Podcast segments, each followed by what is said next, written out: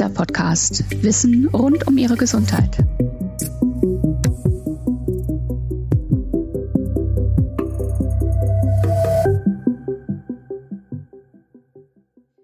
Wie sieht ein optimales Muskeltraining aus? Darüber spreche ich heute mit Dr. David Aguayo. Der Muskelphysiologe ist Leiter der Forschungsabteilung bei Kieser Training. Mein Name ist Tanja Schneider und ich bin Redakteurin bei Kieser Training. Hallo Dr. Aguayo, schön, dass Sie sich aus Zürich wieder zuschalten. Hallo Frau Schneider, danke, dass ich dabei sein darf. Na, wir freuen uns natürlich. In einer der letzten Podcast-Folgen mit Ihnen haben wir darüber gesprochen, welchen Einfluss unsere Ernährung auf die Muskulatur nimmt und warum Proteine eigentlich so wichtig sind. Heute geht es um den Einfluss von Krafttraining auf den Muskelaufbau. Was sind die Stellschrauben eines optimalen Muskelaufbautrainings aus Ihrer Sicht? Die Muskulatur erfährt ja durch so einen Muskelaufbau oder Krafttraining, Muskeltraining, wie wir es nennen wollen, physiologische Reize. Und diese Reize stören den Gleichgewichtszustand der Muskelzelle. Solche Informationen enden hoffentlich eben in Anpassungen vom Skelettmuskel und zwar auf neuronaler und muskulärer Ebene. Nun, um den Muskel in Richtung Aufbau zu bewegen, müssen Sie an unterschiedlichen Stellschrauben drehen. Es geht um Fragen wie wie steuert man den Muskel oder die Muskelfasern überhaupt an? Wie, wie stark muss man oder muss er angespannt werden, damit es einen Effekt hat? Wie stark muss man einen Muskel ermüden und wie lange muss man das tun, nicht zuletzt, wie lange muss er sich erholen, also viele Stellschrauben. Mhm. Beleuchten wir vielleicht den ersten Punkt, wie steuert man denn den Muskel überhaupt an, wie funktioniert das, wie muss ich mir das vorstellen? Also wollen Sie sich bewegen, sendet ihr zentrales Nervensystem einen Befehl. Also das Gehirn löst etwas aus, leitet es in das Rückenmark und dieser Befehl wird dann in Form von elektrischen Impulsen an sogenannten motorischen Einheiten im Rückenmark übertragen. Eine solche Einheit dort besteht aus einer Nervenzelle, dem sogenannten Motoneuron und allen von ihr angesteuerten Muskelfasern trifft nun eben ein elektrischer Impuls auf diese Muskelfaser am Schluss, dann zuckt diese vorübergehen und das heißt, sie spannt sich kurz an und generiert Kraft. Nun, im Rückenmark haben wir eben jetzt verschiedene Typen dieser motorischen Einheiten. Mhm. Vielleicht äh, können Sie auf diese verschiedenen Typen kurz eingehen. Worin liegt denn der Unterschied? Ja, also grob gesagt besitzen wir dort kleine, mittlere und große motorischen Einheiten. Und diese aktivieren in der Regel auch unterschiedliche Muskelfasern. Also konkret, so eine kleine motorische Einheit hat einen kleinen Zellkörper und dünne Nervenfasern. Sie innerviert Muskelfasern des Typ 1 äh, nennt man die. Und solche Typ 1 Muskelfasern, also so, früher nannte man das so rote Muskelfasern oder so, erzeugen langsam Kraft, dafür sind sie aber nahezu unermüdlich. Die Zellkörper und Nervenfaser der mittelgroßen motorischen Einheiten sind dann schon etwas dicker. Sie aktivieren Muskelfasern vom Typ 2a, die dann schneller Kraft generieren können und relativ ermüdungsresistent sind. Und zu guter Letzt haben wir eben Zellkörper der großen motorischen Einheiten dort im Rückenmark und sie sind groß und dick und aktivieren Muskelfasern vom Typ 2X. Das sind die Muskelfasern, die dann in kurzer Zeit eine hohe Kraft erzeugen, aber auch schnell wieder ermüden. Nun, Ziel des Krafttrainings ist es immer, willentlich sämtliche Muskelfasern zu aktivieren, die dann in dieser Bewegung oder in dieser Kraftproduktion involviert sind, um sie dann in Richtung Aufbau zu lenken. Und das ist dann eigentlich der entscheidende Reiz, um zusätzlich Muskelmasse aufzubauen. Sie haben gesagt, willentlich sämtliche Muskelfasern zu aktivieren. Wie kann ich mir das vorstellen? Und ja, so bleiben wir bei diesen motorischen Einheiten da. Um die kleinen motorischen Einheiten zu rekrutieren, reicht eben ein geringer Widerstand. Das heißt, eine geringe Last. Das ist mit einer geringen Anstrengung verbunden. Nun, die größeren oder großen Einheiten kommen dagegen nur bei entsprechend hohen Widerstand zum Einsatz, was dann eben mit einer hohen Anstrengung verbunden ist. Stellen Sie sich dazu mal eine Übung beim Krafttraining vor. Die Rekrutierung solcher motorischen Einheiten und damit eben die Aktivierung der Muskelfasern erfolgt nun in einem aufsteigenden Muster. Zuerst arbeiten kleine motorische Einheiten und erst mit zunehmender Anstrengung kommen immer mehr große motorische Einheiten zum Einsatz, damit sie die Kraft erhöhen oder aufrechterhalten können. Das bedeutet schlussendlich, wenn Sie alle Muskelfasern aktivieren wollen, muss der Anstrengungsgrad bei der Übung maximal oder sehr, sehr hoch sein. Mhm. Sie haben ja eben gesagt, sobald ein elektrischer Impuls auf die Muskelfaser trifft, zuckt sie. Allerdings erstmal ja nur vorübergehend. Ja, dann kommt ein weiterer Impuls dazu, bevor die Muskelfaser quasi in Anführungszeichen entspannt ist kommt es zu einer Summierung der Reize und somit zu einer stärkeren Kraftproduktion.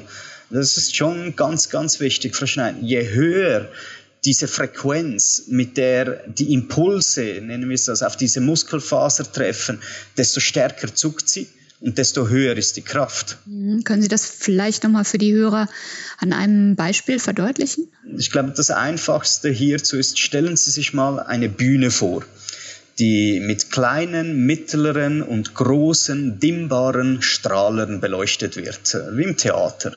Das heißt, die Helligkeit ist ja dann so regulierbar. Dabei steht die Helligkeit der Bühne für die Muskelkraft. Stellen Sie sich jetzt vor, dass während des Stücks sukzessive Strahler hinzugeschalten werden. Erst so die kleinen, dann die mittleren und dann die großen. Das Hinzuschalten zur Steigerung der Helligkeit auf der Bühne entspricht dabei jetzt dem Prozess der Kraftsteigerung über die Rekrutierung von solchen zusätzlichen motorischen Einheiten. Das heißt, je mehr motorische Einheiten jetzt kommen, desto höher die Kraft. Stellen Sie sich jetzt noch vor, dass diese Schalter der großen Strahler größer sind und sie deshalb fester drücken müssen, um sie einzuschalten. Also nochmals, je mehr sie sich jetzt wieder anstrengen, desto mehr dieser Arbeitsstellen kommen zum Einsatz, weil wir ja fester drücken können, diese Strahler, und desto mehr Kraft generieren sie. Außerdem lernen diese motorischen Einheiten diese Frequenzkodierung, also schneller zu feuern und damit auch eine höhere Kraft zu generieren. Wie meinen Sie das schneller? Ja, wenn wir bei der Bühne bleiben, stellen Sie sich jetzt noch vor, dass auf der Bühne diese Strahler Stroboskope wären. Diese können mit einer bestimmten Frequenz blitzen. Nun, diese Blitzfrequenz äh, ist gleichzusetzen mit den elektrischen Impulsen. Also je höher diese Blitzfrequenz, desto heller analog die Muskelkraft. Je höher die Frequenz einer solchen motorischen Einheit, desto höher die Muskelkraft. Und dann eben in Kombination mehr von solchen Einheiten, die dann noch gleichzeitig höhere Feuerungsraten haben, erzeugt dann die höhere Kraft. Hm, wenn ich jetzt all diese Aspekte, die Sie genannt haben, zusammennehme, habe ich es ja selbst in der Hand, wie viel Kraft mein Muskel generieren kann, oder? Können Sie das vielleicht nochmal konkret an einer Übung festmachen? Absolut korrekt, Frau Schneider. Das ist das Schöne beim Krafttraining haben wir fast immer alles selbst in der Hand. Das ist ja auch so toll daran, dass so jeder irgendeinen Nutzen oder einen Effekt des Krafttrainings erzielen kann bleiben wir oder nehmen wir die Übung im Krafttraining Beinstreckung, also wo Sie mit dem Schienbein gegen das Polster nach oben drücken. Wenn Sie diese mit einem leichten Widerstand bewegen, kostet Sie ja das kaum Anstrengung. Das heißt, es arbeiten wenige Arbeitsstellen, vielleicht nur kleine motorische Einheiten, mittlere vielleicht, aber sicher nicht die ganz, ganz großen. Nun, ihr Ziel ist es ja aber, alle Muskelfasern zu erreichen. Und dazu muss unter anderem jetzt der Widerstand größer werden oder eben ihre Anstrengung. Der Widerstand ist dabei das Mittel, um die Muskeln einer hohen Spannung auszusetzen und damit die großen motorischen Einheiten, die ja die großen, kräftigen Muskelfasern aktivieren, zu erreichen. Und das ist ja auch das Ziel. Mhm. Und wenn ich jetzt all diese Aspekte berücksichtige, dann wird in der Muskelfaser oder in den einzelnen Muskelfasern Protein eingelagert. Ja, ja, richtig. Und ähm, dadurch vergrößert sich unter anderem der Querschnitt der einzelnen Faser. Damit wird sie auch stärker. Das ist der muskuläre Effekt des Krafttrainings. Aber nochmals, die Höhe der Last ist entscheidend, um festzulegen, wie viele Arbeitsstellen vom Beginn an aktiv sind und wie viel Muskelkraft rein über die Frequenzkodierung erzeugt wird. Sie ist aber per se nicht alleine entscheidend über die Stärke der Anregung der Muskelaufbauprozesse. Mhm. Was ist noch entscheidend? Ja, ich glaube, es geht vor allem auch um die Muskelermüdung, die ja früher oder später beim Krafttraining immer einsetzt. Ich glaube, es ist auch eine sehr, sehr wichtige oder wahrscheinlich eine der wichtigsten Strategien für den Muskelaufbau. Der Muskel kann ja mit der Dauer der Ausführung immer weniger Kraft produzieren. Er ermüdet ja dabei.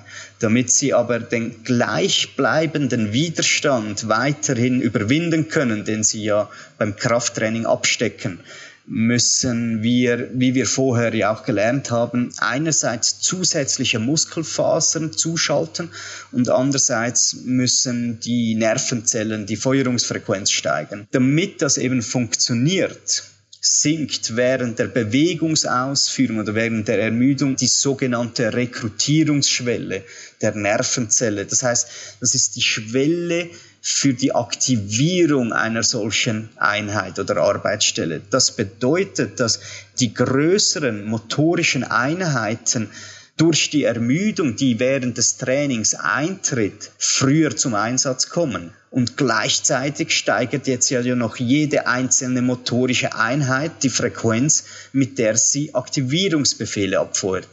Und dieser Effekt ist von enormer Bedeutung, denn so kann die Spannung jeder einzelnen Muskelfaser länger aufrechterhalten werden. Und das ist ja eines der Ziele im Krafttraining, die Muskelfasern ausreichend lang aktiv eine hohe Kraft produzieren zu lassen und ihnen eigentlich zwischendurch keine Erholung zu gönnen. Hm, können Sie das bitte nochmal auf unser Beispiel mit der Beinpresse übertragen? Hm, ja, so an der Beinstreckung, jawohl. Wenn Sie bei der Beinstreckung jetzt mit der mittleren Last beginnen, sind Sie, sind ja zu Beginn nicht alle Arbeitsstellen aktiv. Das ist ja nicht unser Maximum. Mit zunehmender Übungsdauer dieser Bewegungsausführung ermüdet die Oberschenkelmuskulatur. Und durch diese eintretende Ermüdung wird es ja anstrengender, den Widerstand zu bewegen. Nun, indem sie ja dennoch weitermachen, was ja auch sinnvoll ist, zwingen sie den Muskel, immer weitere Arbeitsstellen und Muskelfasern hinzuzuschalten, um so eben den Kraftabfall zu kompensieren.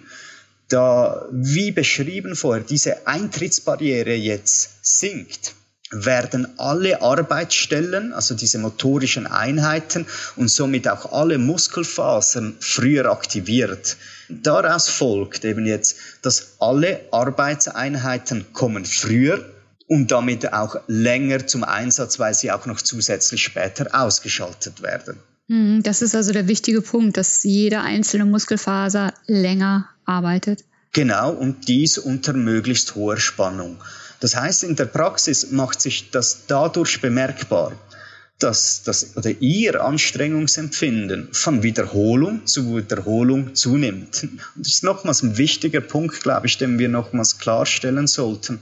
Es geht nicht darum, die Gewichte nach oben und unten zu bewegen, sondern primär den Widerstand dieser Maschinen oder der Gewichte so zu nutzen, dass jede einzelne Muskelfaser einer maximalen Spannung ausgesetzt ist.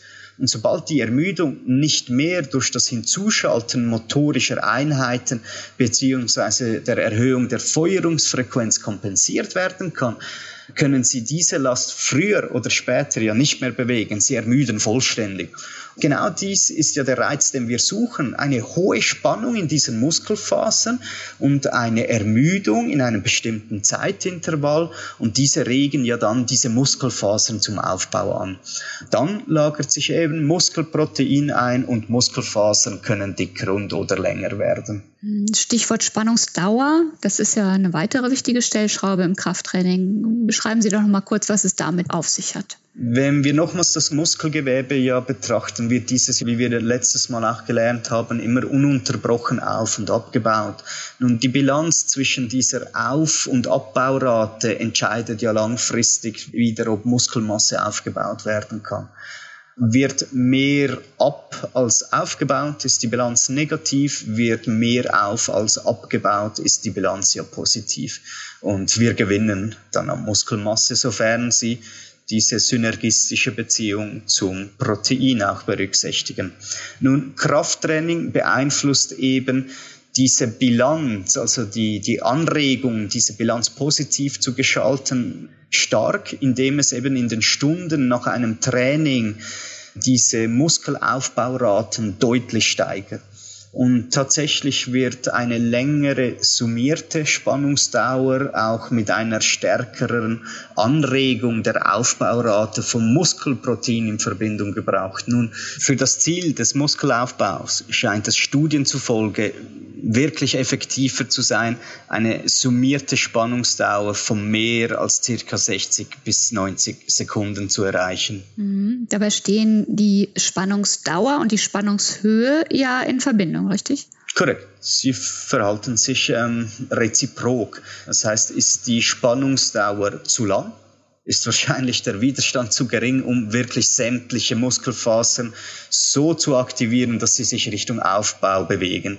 Ist der Widerstand dagegen zu hoch, reicht wahrscheinlich die Dauer der einzelnen Anspannungen nicht aus, um alles so zu ermüden, vor allem die großen motorischen Einheiten, um sie spezifisch Richtung Aufbau zu bewegen. Wichtig ist, sorgen Sie bei jeder Übung dafür, dass die Zielmuskulatur dann möglichst schnell unter Spannung steht, unabhängig vom gewählten Widerstand. Und weichen Sie während der Bewegungsausführung dieser Spannung nicht aus, sondern verfolgen Sie das Ziel, Ihre Muskeln über diese gesamte Dauer maximal unter Spannung zu setzen. Das heißt, wirklich einen hohen Anstrengungsgrad ihrerseits in die Muskulatur zu führen. Nun, wenn Sie diese Spannung dann nicht spüren, dann scheint wahrscheinlich die Bewegungsausführung etc. nicht korrekt zu sein. Hierzu ähm, empfehle ich Ihnen, Hilfe von den Experten zu holen und sich hier nochmals beraten zu lassen. Mhm. Kommen wir zur letzten Stellschraube. Wie sieht es denn mit der ja, verdienten Erholung nach dem Training aus? Welchen Einfluss hat die eigentlich auf den Trainingserfolg? Also die aufbauenden Prozesse sind in der Regel nach einer einzelnen Krafttrainingseinheit ja aktiviert. Wie lange diese Prozesse dann aktiv sind, hängt schon von noch weiteren und vielen verschiedenen Faktoren ab. Aber in der Regel belaufen sich ja solche Regenerationszeiten zwischen 24 und 72 Stunden. Und dies ist somit auch so das Zeitintervall, das zwischen zwei muskelaufbauenden Reizen innerhalb eines Muskels beziehungsweise innerhalb einer Muskelfunktion berücksichtigt werden sollte. Nun, wenn Sie den Kippschalter dieses Muskelaufbau einmal dort umgelegt haben, ist er ja aktiv. Und die praxisorientierteste Empfehlung meinerseits lautet, wenn Sie dann von Einheit zu Einheit Fortschritte erzielen, scheint die Erholungsdauer ja gewährleistet zu sein. Und Fortschritt bedeutet hierbei nicht lediglich immer die Steigerung der Gewichte, also der Widerstände, sondern auch äh, durchaus die Verlängerung der Zeit, aber auch der Qualität der Bewegungsausführung. Stellt sich der Fortschritt nicht mehr ein, kann das an einer unzureichender Erholungsphase liegen. Oftmals liegt es aber auch eher daran, dass die spezifischen Ziele nicht konkret genug oder spezifisch genug angegangen werden. Hm, okay. Danke, Dr. Aguayo. Wir sind schon fast wieder am Ende unserer Podcast-Folge. Mein Kunde hat noch gefragt, ob es tatsächlich notwendig ist, voll an die Grenze zu gehen. Das haben Sie ja fast schon beantwortet. Und dennoch sagt er auch, ich will doch nur ein bisschen Muskelmasse aufbauen und nicht so viel. Also wir müssen die Frage kurz zweiteilen, denn zur ersten Frage, die, die, die Antwort ist eben nicht ganz so einfach, ob 100% Ausbelastung immer notwendig sind, um auch den, ich sage jetzt, den maximalen Gewinn daraus zu holen. Die Frage stellt sich dabei, wenn 96 oder 97 Prozent ja auch ausreichen würden, wie machen wir das fest in der Praxis im Krafttraining? Ich glaube, ein rationaler Weg ist der gemeinsame Nenner zu suchen bei 100 Prozent und somit einfach sicherzustellen, dass, auch wenn es dann nur 97 sein müssen, wir diese sicher auch erreicht haben. Zur zweiten Frage, glaube ich, müssen wir kurz nochmals erklären, dass ja, auch wenn man vielleicht nicht mehr so viel Muskelmasse gewinnen kann aufgrund von Genetik, Alter, was auch immer, das einen nicht davon befreit, nicht ähm, in dieser Intensität zu trainieren. Also Sie müssen diese Stellschrauben, die wir jetzt kurz angeschnitten haben, durchaus berücksichtigen, also hohe Anstrengungen im Krafttraining suchen, diese spürbare Muskelspannung, einen hohen Ermüdungsgrad erzeugen pro Muskelübung. Das müssen Sie suchen, um den Aufbau anzuregen, auch wenn das schlussendlich nur in einem Erhalt mündet. Danke, Dr. Aguayo. Schön, dass Sie da waren und äh, ich freue mich schon auf unser nächstes Gespräch. Danke Ihnen. Fassen wir nochmal kurz zusammen. Wir haben gelernt, es gibt verschiedene Stellschrauben, die darüber entscheiden, ob wir erfolgreich trainieren oder eben nicht. Die wichtigsten sind die Höhe und die Dauer der Anspannung sowie die muskuläre Erschöpfung und, nicht zu vergessen, die Erholung. Ganz wichtig. Sprich, wählen Sie im Training einen Widerstand, der den maximalen Anstrengungsgrad gewährleistet. So locken Sie nämlich alle Muskelfasern aus der Reserve und bringen sie dann mit zunehmender Anstrengung in die muskuläre Erschöpfung. Damit gewährleisten Sie, dass Ihre Muskelfasern einerseits besser angesteuert werden und andererseits Volumen gewinnen. Also, Anstrengen lohnt sich, ran an die Gewichte. Liebe Hörerinnen und Hörer, ich bedanke mich bei Ihnen fürs Zuhören und freue mich, wenn Sie beim nächsten Mal wieder dabei sind. Bis dahin, bleiben Sie stark, bleiben Sie gesund.